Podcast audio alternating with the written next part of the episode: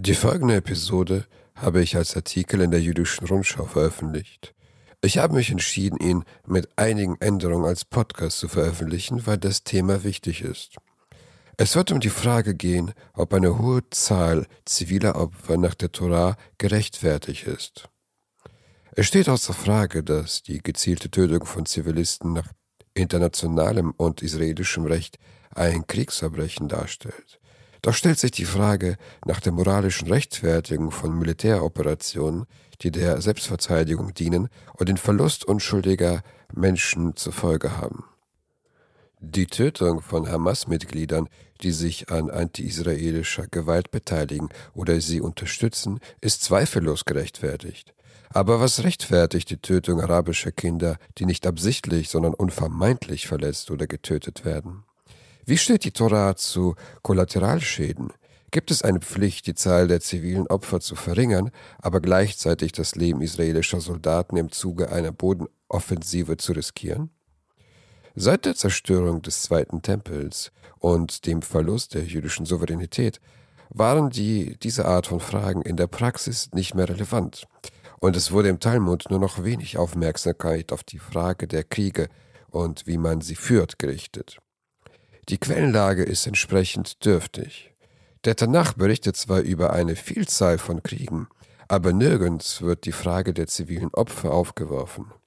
Überhaupt ist diese Frage in der jüdischen Geschichte neu. Der erste Rabbiner, der sich eingehend damit befasste, war Shaul Israeli. Nach einer Reihe von Terroranschlägen führte die israelische Armee 1953 im Westjordanland Vergeltungsschläge durch, bei denen 69 Zivilisten, darunter Frauen und Kinder, getötet wurden. Dieses Ereignis wurde als Massaker von Kibeye bekannt und Rabbi Israel rechtfertigte das Vorgehen der Armee auf der Grundlage der Halacha. Nach weiteren Kriegen wurde diese Frage immer wieder aufgeworfen, so etwa von Rabbiner Isaac Blau nach dem Israel-Gaza-Konflikt 2006 und von Rabbiner Chaim Schechter 2014 nach dem gleichnamigen Konflikt, die zur gegenteiligen Schlussfolgerung kamen. Im Folgenden möchte ich einen Überblick über die wichtigsten Quellen und ihre Interpretationen geben. In Genesis 34 wurde Jakobs Tochter Dina in der Nähe der Stadt Schem von Schem, dem Sohn Chamors, entführt und vergewaltigt. Da Schem daraufhin Dina heiraten wollte, schlug Hamor Jakob vor, dass ihre beiden Völker eine Politik des Handels und des gesellschaftlichen Umgangs miteinander beginnen sollten. Dinas Brüder Shimon und Levi gaben vor, der Heirat und dem Bund zuzustimmen, wenn Schem und alle anderen männlichen Einwohner der Stadt Schem beschnitten würden.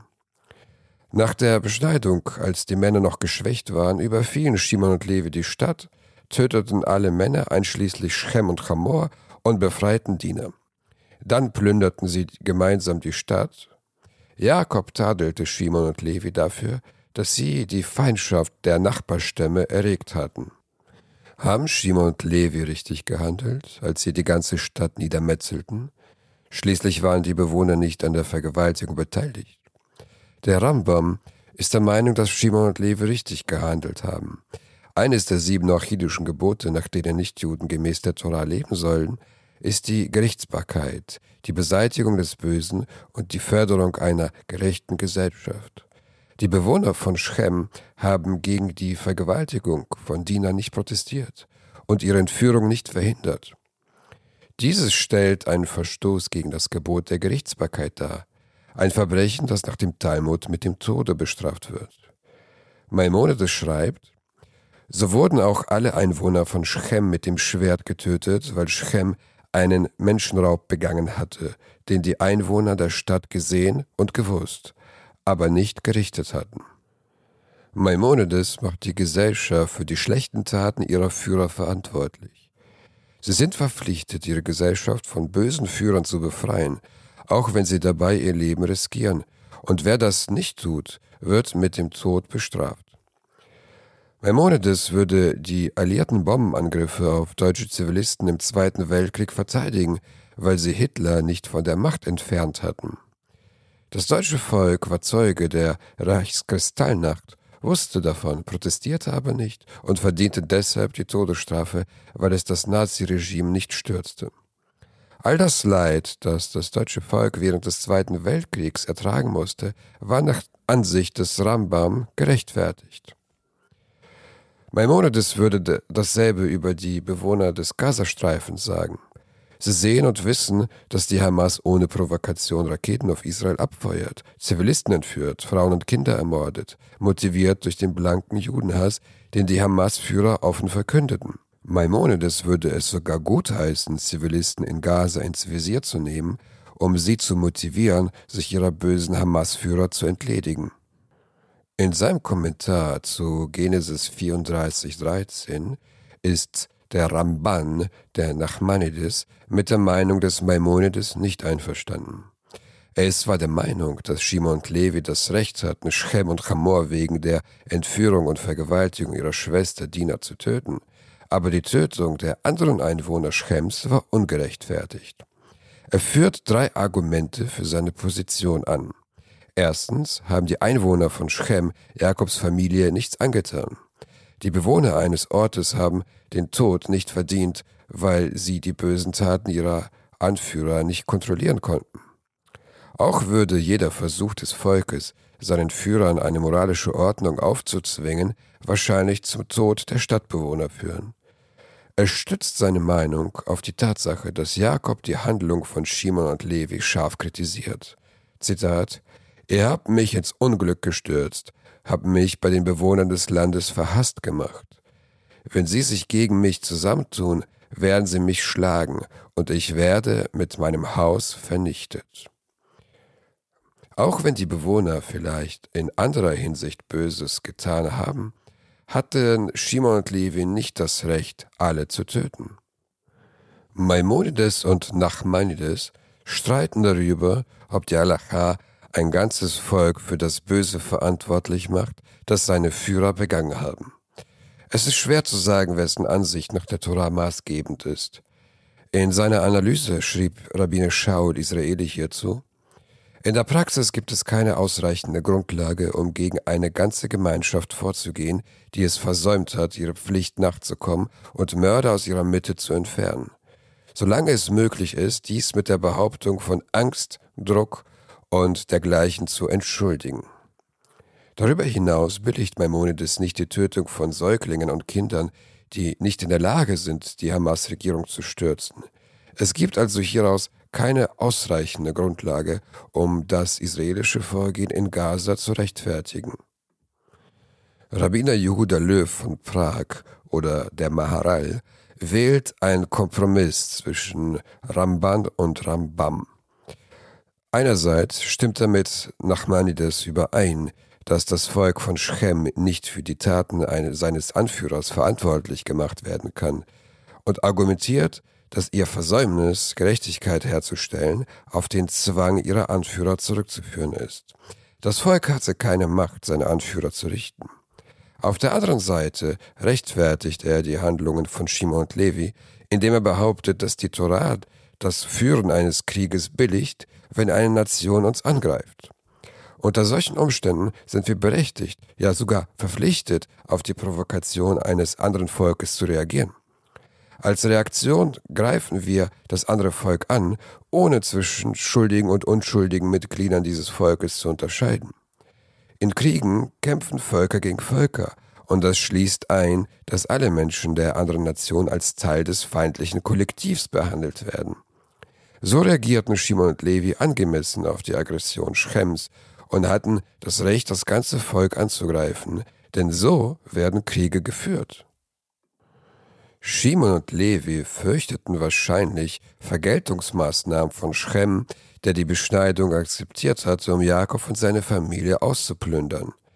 Der Angriff auf die Männer von Schem kurz nach ihrer Beschneidung könnte von Shimon und Levi als Präventivschlag eines kleinen Volkes, das von einem viel größeren Volk bedrängt wurde, durchgeführt worden sein.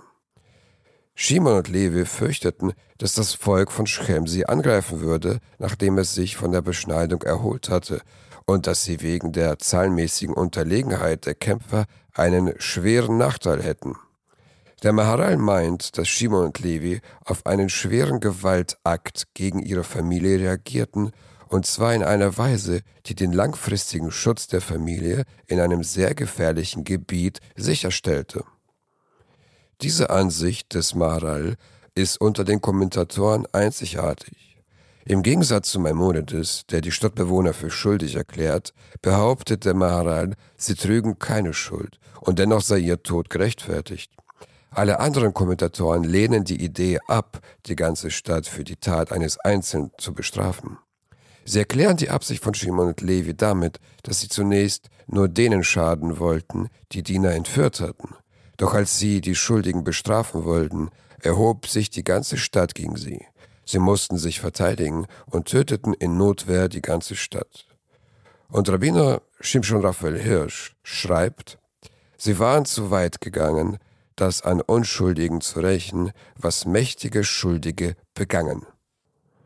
Rabbiner Chaim Jechter sieht die Situation anders.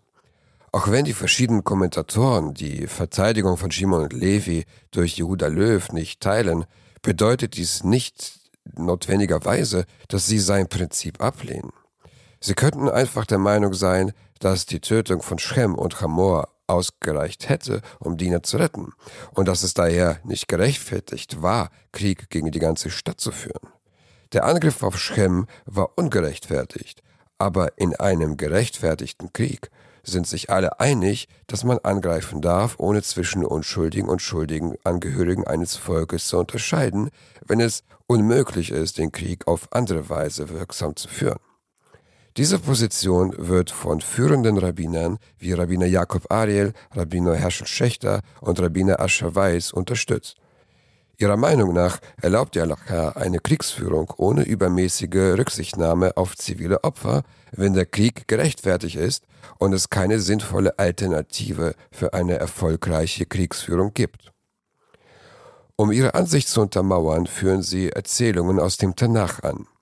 Als König Shaul gegen die Amalekiter in den Krieg zog, sagte er zu den Kenitern, einem Nomadenvolk, das mit Israel verbündet war und in ihrer Nähe der, und in der Nähe der Amalekiter lebte. Zieht weg von den Amalekitern, dass ich dich nicht mit ihnen vernichte. Aus 1. Buch Schmuel 15,6 Shaul warnte sie, das Schlachtfeld zu verlassen, dass sie sonst im Verlauf der Schlacht sterben könnten. Er war also bereit, zivile Opfer in Kauf zu nehmen. Rabbiner Isaac Blau hält dagegen mit anderen Kriegsgesetzen, die Sorge um Unschuldige auf der gegnerischen Seite zeigen. So schreibt der Rambam, wenn man eine Stadt belagert, darf man sie nicht von allen vier Seiten umzingeln, sondern nur von drei Seiten, damit für diejenigen, die fliehen und sich retten wollen, ein Schlupfloch bleibt. Einige erklären dieses Gesetz aus strategischen Gesichtspunkten. Wenn der Feind das Gefühl hat, keinen Fluchtweg zu haben, wird er seine Kampfanstrengungen verdoppeln. Wenn er einen Fluchtweg hat, werden die Soldaten fliehen und der Rest wird den Kampfgeist verlieren. Der Nachmanides dagegen fügt noch einen moralischen Punkt hinzu. Die Menschen auf dem Schlachtfeld verdienten Mitleid. Man müsse ihnen eine Überlebenschance geben. Er schreibt, Zitat, so lernen wir auch im Krieg mit unseren Feinden barmherzig zu sein. Und Rabbiner Shlomo ibn Simra fügt hinzu, dies alles ist der Weg der Torah, deren Wege alle Frieden sind. Eine weitere wichtige Quelle für diesen Zusammenhang ist das fünfte Buch Dwarim, in dem unterschieden wird, ob der Krieg gegen die sieben kanaanäischen Völkern oder gegen andere Völker geführt wird. Dort heißt es, wenn du vor eine Stadt ziehst, dann sollst du ihr Frieden anbieten. Geht sie auf das Friedensangebot ein, dann sollst du dir das ganze Volk Frondienst leisten und dir untertan sein. Will sie aber keinen Frieden mit dir schließen, dann sollst du sie belagern. Und der Ewige wird sie in deine Hand geben, und alles, was darin männlich ist, sollst du mit der Schärfe des Schwertes schlagen. Nur die Frauen und die Kinder und das Vieh und alles, was sich in der Stadt an Beute findet, darfst du als Plündergut für dich behalten. Doch in den Städten dieser der sieben Völker sollst du nichts am Leben lassen, was Atem hat. Das ist aus Dvarim 20, Vers 10 bis 18. Wird das Friedensangebot abgelehnt, dürfen nur die Männer bekriegt werden. Rabbiner Isaac Abarbanel erklärt, dass die Männer die Entscheidung getroffen haben, das Friedensangebot abzulehnen und dass sie die Konsequenzen tragen müssen.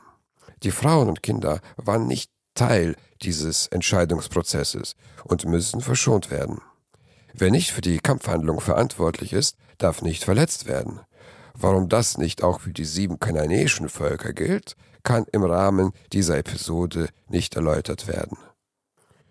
Im 14. Kapitel von Bereshit wird berichtet, dass eine Koalition von vier Königen aus der Region Sodom und Gomorra eine Rebellion gegen fünf andere Könige anzettelte. Abrahams Neffe Lot lebte in Sodom, das von den aufständischen Königen erobert und geplündert wurde. Lot und seine Habe gerieten in Gefangenschaft. Als Abraham von Lots Gefangenschaft erfuhr, versammelte er 318 seiner besten Krieger und verfolgte die Angreifer. Ihnen gelang es, die feindlichen Könige zu besiegen und Lot und die geraubten Güter zu befreien. Nach dieser Episode wendet sich Gott an Abraham mit folgenden Worten, Zitat, Fürchte dich nicht, Abraham, ich bin dein Schild, dein Lohn wird sehr groß sein. Wovor fürchtete sich Abraham? Der Midrash kommentiert, Rabbi Levi sagte, weil unser Vorfahre Abraham besorgt war und sagte, vielleicht war unter denen, die ich getötet habe, ein einziger Gerechter oder Gottesfürchtiger, und deshalb habe ich Gottes Zorn auf mich gezogen und werde zur Rechenschaft gezogen werden. Abrahams Sorge war, dass er in der Schlacht Unschuldige getötet hatte. Obwohl Gott ihm versichert, dass dies nicht der Fall ist, sehen wir die moralische Haltung Abrahams gegenüber zivilen Opfern. Zivile Opfer des Feindes im Krieg zu reduzieren, bedeutet eine Bodenoffensive mit hohen Verlusten auf israelischer Seite. Wird dies nach der Halacha gerechtfertigt? Rabbiner Chaim Tschechter diskutiert diese Frage mit führenden Rabbinern mit folgenden Ergebnissen. In Zeiten des Krieges ist der Staat verpflichtet, seine Bürger und seine Soldaten zu schützen. In der Halacha gilt das, der Grundsatz, man darf sich nicht in Lebensgefahr begeben, um einen Freund vor dem Tod zu bewahren. Es wäre unmoralisch, das Leben seiner Soldaten zu riskieren, um die Zahl der Opfer unter den arabischen Zivilbevölkerung zu verringern. In manchen Situationen jedoch kann es gerechtfertigt sein, das Leben der israelischen Soldaten zu riskieren. Zum Beispiel, wenn zu befürchten ist, dass die Araber in den Nachbarländern durch große zivile Opfer angestachelt werden und Druck auf ihre Führer ausüben könnten. Einen Krieg gegen Israel zu führen, der israelische Leben gefährden würde. Das geht auch aus einer anderen Interpretation des oben angeführten Midrash hervor, wovor Abraham sich fürchtete.